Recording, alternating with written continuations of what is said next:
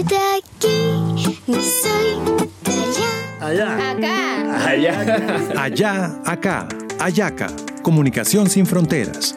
Un espacio dedicado a promover la integración y solidaridad con migrantes venezolanos.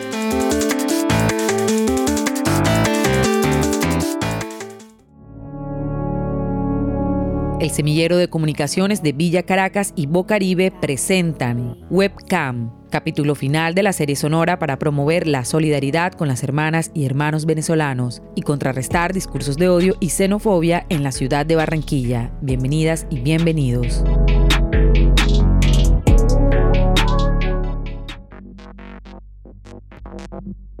Yelani, de 25 años de edad, viajó desde Barinas, Venezuela, por la zona fronteriza con Cúcuta hasta llegar a Bogotá, donde le esperaban sus familiares. Vivían en difíciles condiciones y cierto grado de hacinamiento. Ella solo lograba ingresos que nunca superaron los 30 mil pesos diarios. Hoy vive independiente y aporta dinero mensual a su familia en Venezuela. Ella nos cuenta de ese nuevo empleo conocido como modelo webcam. ¿Cómo fue llegar allí? Después de conocer la experiencia vivida por una amiga cercana quien le dio las pautas. Entonces, cuéntanos, Yelani. Entonces yo dije, bueno, aquí fue con los nervios de punta, ¿será que sí voy a poder? ¿Será que no? ¿Será que esto es para mí? ¿Será que estoy haciendo mal? Porque siempre está el tabú, ese tabú que a la sociedad, para ellos esto es prostitución, esto es algo que, que están, está mal. Para la sociedad, ante la sociedad esto está mal. Pero resulta que no ven más allá de, de, de, de, de algo tan, tan valioso como lo puede ser un cuerpo y no lo, o sea, simplemente no lo entienden. Entonces, pues yo como que me dije si puedo.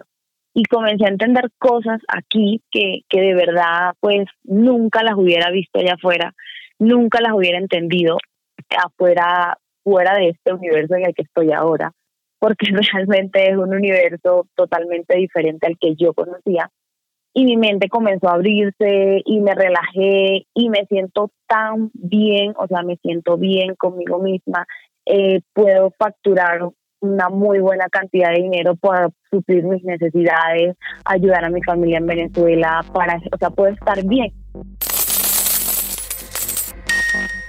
¿Algún obstáculo en las páginas donde te promocionas por tener como documento de identidad la cédula venezolana?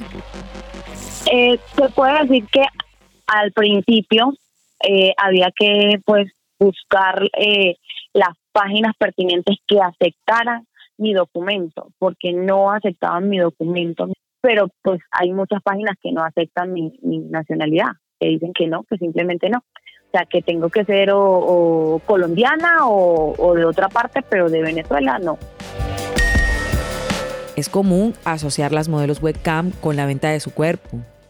Simplemente vendo fantasía. Yo aquí no vendo mi cuerpo a nadie porque mi cuerpo nadie me lo está tocando. Yo estoy vendiéndose una fantasía ya. Entonces, ¿qué es lo que mucha gente no entiende? Ofensas en línea por tu nacionalidad y trabajo. Sí, claro. Eh, en otra oportunidad, ¿y de dónde eres? Eh, yo, yo dije que era venezolana y me decían de dónde están muertos de hambre.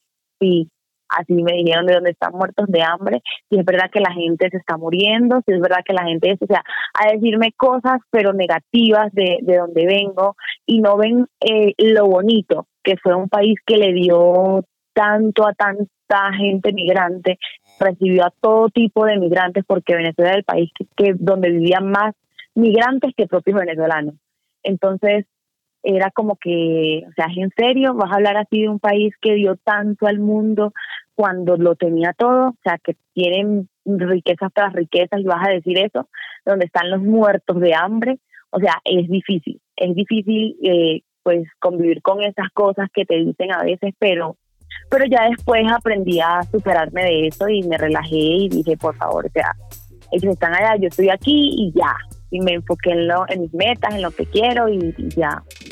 Lo tomé para bien, no para mal, solo experiencia.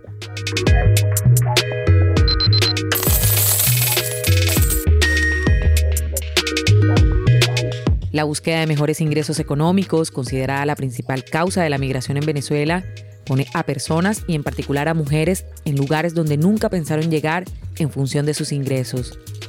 No hay registros oficiales de esta y otras actividades económicas similares, pero agradecemos a Yelani por contarnos parte de su vida laboral e invitamos a la solidaridad con ella y demás hermanas y hermanos venezolanos.